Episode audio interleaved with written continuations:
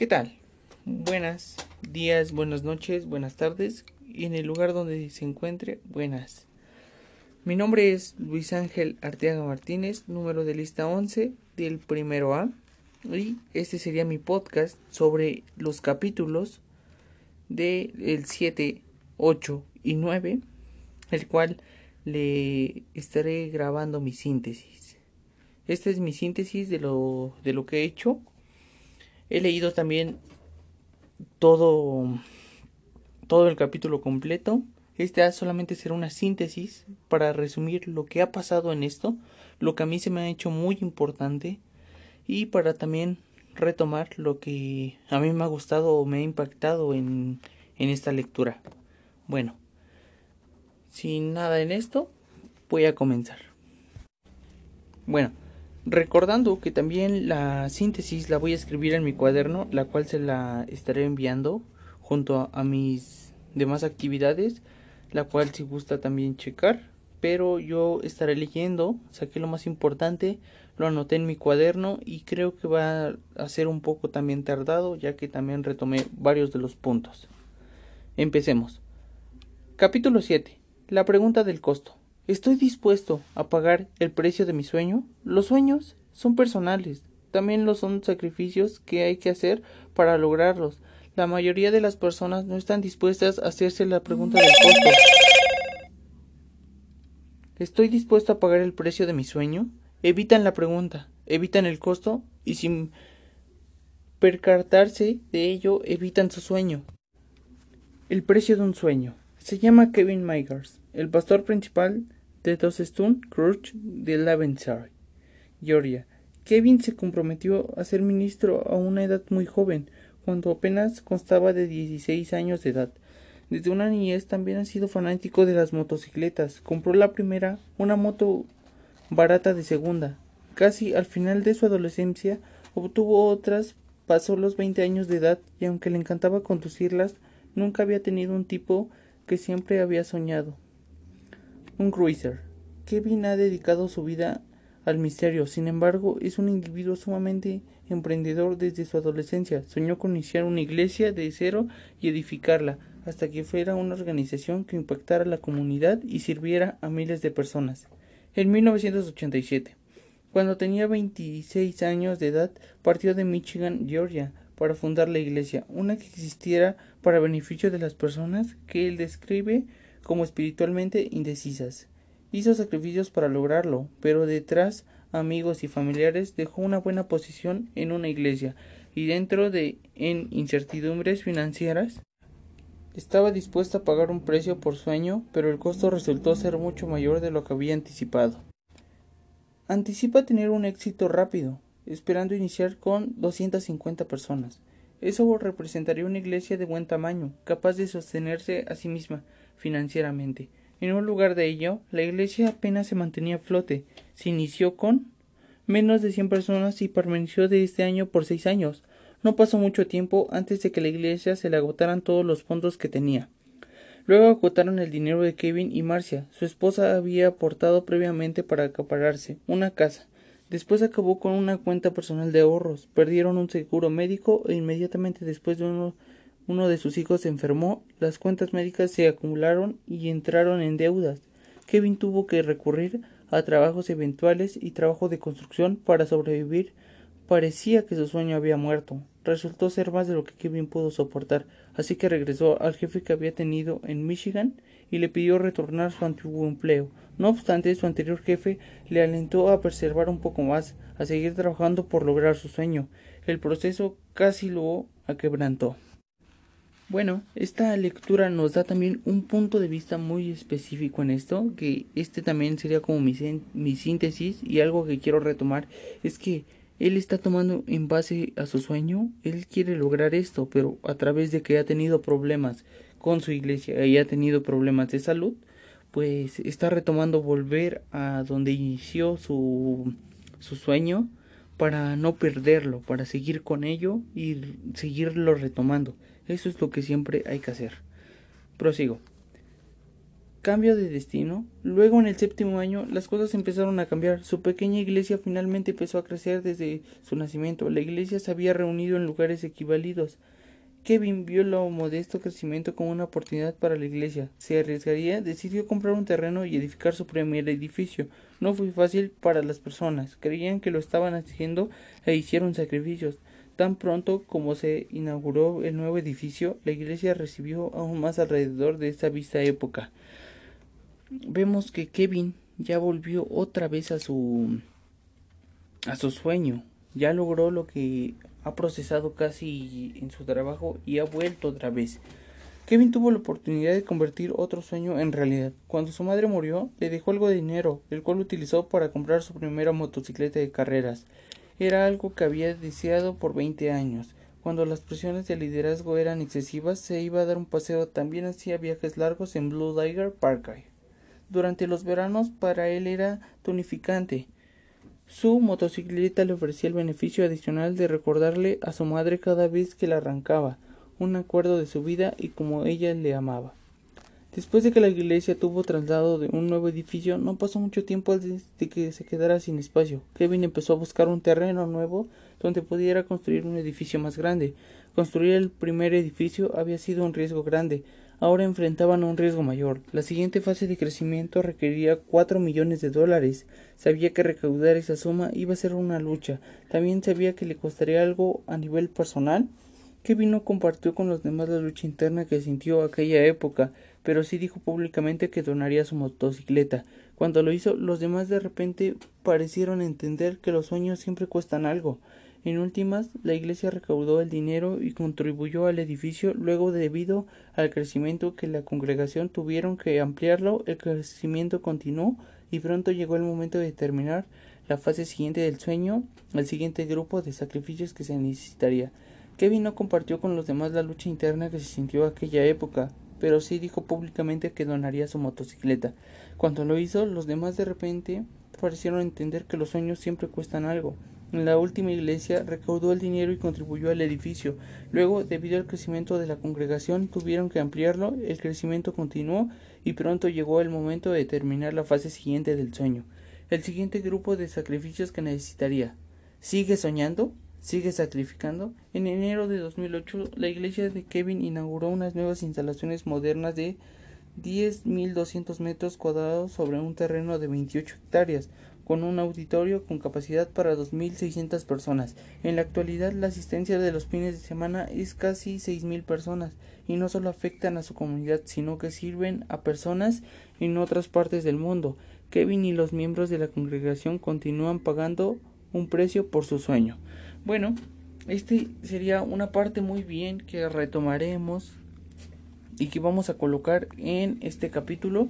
Esta fue mi, síntesis. Quedó muy clara la información ya que nos trata de comprobar y nos trata de dar que cada sueño, cada, cada opción que tenemos va y nos va a costar algo hasta llegar por él. Tenemos que sacrificar, tenemos que pasar por, por, por varias cosas, nos debemos de caer, nos debemos de volver a levantar y así sucesivamente hasta dónde, hasta cuándo, pues hasta lograrlo. Ese sería el primer capítulo o capítulo 7. Bueno, seguimos. Este es el capítulo 8, la pregunta de la tenacidad. ¿Me estoy acercando a mi sueño? Un cuadro de la tenacidad. Estudia las vidas de los líderes y emprendedores y verás que todos comparten la característica de la tenacidad. A pesar de circunstancias negativas, obstáculos e injusticias, perseveran, se acercan a sueños día a día, Recientemente me enteré de la historia de Elizabeth Keckley. Un ejemplo de tenacidad nació como esclava en 1818 en Virginia y pronto experimentó una vida de dificultades y abusó. Se le encargó el cuidado de un bebé cuando apenas contaba con cuatro años de edad y a los cinco años la azotaron por haber tumbado la cuna del bebé. Se le separó de su padre, sufrió abuso sexual y sus amos le dijeron en repetidas ocasiones que ella nunca valdría nada. Desde temprana edad conoció un dolor la situación en la que vivían era la esclavitud. En una autobiografía escribió Cuando tenía como siete años presencié por primera vez la ventana de un ser humano. El amo había comprado sus cerdos para el invierno y no tenía dinero suficiente para pagarlos. Para evitar el bochorno, le fue necesario vender uno de sus esclavos, el pequeño Joe, el niño del cocinero, del cocinero. Fue escogido como la víctima. Ordenaron a su madre vestirle con sus mejores ropas y enviarlo a la casa. Llegó con un semblante resplandeciente, lo pusieron sobre la balanza y fue vendido, tal como los cerdos, a tanto por libra. Nunca dijeron a su madre de la transacción, mas sus sospechas se despertaron. Cuando su hijo partió hacia Petersburgo en la carretera, la verdad empezó a esclarecerse en su mente y ella rogó tristemente que su hijo no le fuera quitado, pero su amo le cayó diciéndole que el niño sencillamente iba al pueblo con la carretera y regresaría por la mañana. La mañana llegó, pero el pequeño joven no fue devuelto a su madre. Mañana tras mañana pasó y su madre fue a la tumba sin nunca más volver a verlo. Un día fue, fue azotada por dolerse a su hijo, perdió al coronel Burnside, su amo. Nunca le gustaba ver uno de sus esclavos con un ensamble triste. Sueños de libertad. Keckley se crió en una zona rural. Sin embargo, cuando la familia que ella servía se trasladó en el pueblo de Petersburgo, Virginia, sucedió algo importante a Keckley, que tenía veintitantos años de edad, vio el potencial de tornarse en empresaria. Aproximadamente la mitad de la población de Petersburgo era de raza negra y más o menos la tercera parte de esos individuos eran libres. 2. Mientras viajaba por la ciudad descubrió que muchas de las personas negras libres eran mujeres solteras que tenían propiedades y manejaban un negocio propio. Keckley vio posibilidades para sí misma porque para ese entonces se había desarrollado como modista de alta costura. ¿Te fortalece o te debilita tu sueño? ¿Qué de, qué de ti? ¿Cómo respondes a la pregunta de la tenacidad? ¿Te estás acercando a tu sueño? ¿Estás dando pasos a la frente? ¿Tienes tenacidad suficiente para preservar? ¿O cuando las cosas se pongan difíciles, cosas sinceramente sucederá? Será más probable, probable que te des por vencido. Ralph Waldo Emerson observó la gran mayoría de los hombres son manojos de inicios. Eres apenas uno que empieza, o eres también uno que termina, como lo fue Keckley. Cuando se desvanece el entusiasmo por una idea nueva, cuando se enfría la pasión, cuando las probabilidades de tu contra aumentan y los resultados disminuyen, cuando parece el éxito es imposible, mantendrás tu anico y seguirás adelante. ¿Eres tenaz? ¿Eres el distintivo de que realmente logran tu sueño? Sigue luchando por tu sueño. El presidente Woodrow Wilson afirmó la importancia de sus sueños. Crecemos por nuestros sueños. Todos los grandes individuos son soñadores. Ven cosas en la neblina suave de un día de primavera o en el fuego rojo de una larga noche de invierno. Algunos de nosotros permitieron que esos magníficos sueños mueran, pero otros lo alimentan y protegen. Los alimentan a través de días malos hasta traerlos al sol y a la luz que siempre vienen a los que sinceramente esperan que sus sueños se hagan realidad. Si quieren convertirse en alguien que alimenta su sueño hasta que se haga realidad, necesitas seguir trabajando, seguir esforzándote, seguir acercándote a tu sueño. Para hacer eso, ten en mente lo siguiente. Para acercarte a tu sueño, reconoce que darte por vencido tiene que ver más con quién eres y que en dónde te encuentras. Para acercarte a tu sueño, mejorar tu vocabulario, para acercarte a tu sueño, reconoce que esperar hasta que todo esté en su lugar es una equivocación. Para acercarte a tu sueño, cambia tu manera de pensar. Para acercarte a tu sueño, reconoce que los recursos de tu sueño se detienen al momento de que tengas tú. Para acercarte a tu sueño, practica la regla de los cinco. Para acercarte a tu sueño, recuerda que cuando hayas agotado todas las posibilidades, realmente no las has agotado. ¿Me estoy acercando a mi sueño? Si no te estás acercando a tu sueño, entonces posiblemente no eres suficiente tenaz. En la búsqueda de la, de la clave de desarrollar la tenacidad es cambiar, no esforzarte más en las mismas cosas. Se considera como cuáles las cosas mencionadas en estos capítulos debes enfocarte. Cambia tu manera de pensar. ¿Estás convencido de que no puedes lograr el éxito? ¿Te describes a ti mismo o lo que haces terminas en negativos? Temes empezar porque las condiciones son favorables. Dejas de tratar de avanzar cuando no tienes los recursos que necesitas. Si es así, es necesario que cambies tu manera de pensar, que puedes hacer de modo diferente hoy en romper el ciclo del pensamiento de los negativos? Capítulo 9. La pregunta de la satisfacción. ¿Me trae satisfacción trabajar para cumplir mi sueño? Si sientes pasión por tu sueño, probablemente tienes la energía y el incentivo que se necesita para ponerte en marcha y, dar pasos para buscarlo. Si has respondido a la pregunta del costo afirmativamente, entonces te estás preparando para sacrificar que harás de ver en tu sueño que se convierta en realidad. Si posees tenacidad, entonces probablemente no te darás por vencido de tu sueño cuando sea difícil buscarlo. ¿Son suficientes estas cualidades para sostenerte? Posiblemente, pero no hay una pregunta que, se que sí es necesario hacer. Una que define si el sueño que buscas vale la pena el esfuerzo tiempo y atención que le estás dando. Deberás responder a la pregunta de la satisfacción. ¿Me trae satisfacción trabajar para cumplir mi sueño? Podrás preguntarte ¿Y eso importa? ¿Qué diferencia hace siempre y cuando logre mi sueño sin violar mis valores? ¿Qué pagarás? ¿O frustración? Siempre hay una brecha enorme entre el nacimiento de un sueño y el logro del mismo.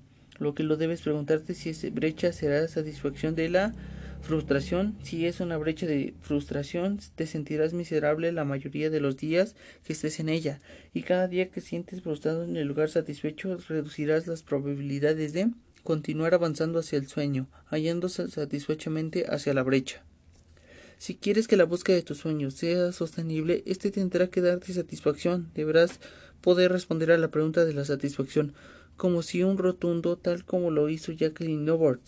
¿Cómo pudo hacerse eso? Aprendió cosas otras personas satisfechas llegan a conocer cuando viven en la verdad que separa el nacimiento de un sueño de su eventual cumplimiento. Estas son las personas satisfechas comprenden la diferencia entre el sueño y su relación. Las personas satisfechas comprenden que el tamaño del sueño determina el tamaño de la brecha. Las personas satisfechas siguen soñando mientras las avanzan al viaje. Las personas satisfechas aprecian cada paso que avanzan en el viaje. Las personas satisfechas hacen descubrimientos nuevos mientras viven en la brecha. Las personas satisfechas aceptan la ley del equilibrio. La vida es tanto bueno como malo. ¿Me trae satisfacción trabajar para cumplir mi sueño? Si no puedes responder afirmativamente a la pregunta de la satisfacción, entonces tienes el sueño equivocado o la actitud equivocada hacia tu sueño. Si detestas lo que es necesario hacer para buscar tu sueño, entonces estás en el camino equivocado. Examina tus motivos, trata de discernir por qué has fijado eres un sueño o un meta. Existen incongruencias entre la persona que eres y lo que estás buscando lograr. No quiero repetir lo que ya he dicho, pero tal tal vez necesitas examinar la pregunta de la posición una vez más, o tal vez una respuesta a la que la pregunta de la pasión no fue honesta, o tal vez de estas pagando un precio excesivamente alto por tu sueño sin buscarlo, hace violes tus sueños de valores, es necesario buscar un sueño diferente. Cada uno de los sueños está organizado de diferente manera. Si tu sueño es ser o estar en algo, debes de cumplirlo. A través de esto se basa tu, tu carrera. Si es basado o es complementario a través de, de sueños de los demás, Temo decirte que estás equivocado y este no es tu verdadero sueño. Si no trabajas duro y sientes que este sueño no es para ti, entonces es el sueño equivocado. Bueno, este sería el capítulo 9 y hemos terminado con la síntesis de estos capítulos que fueron muy buenos. Esto es una síntesis de lo que yo hice. Ya estaré poniendo una síntesis más más compleja en mi escrito que haré por mi libreta y este sería mi podcast. Hasta luego.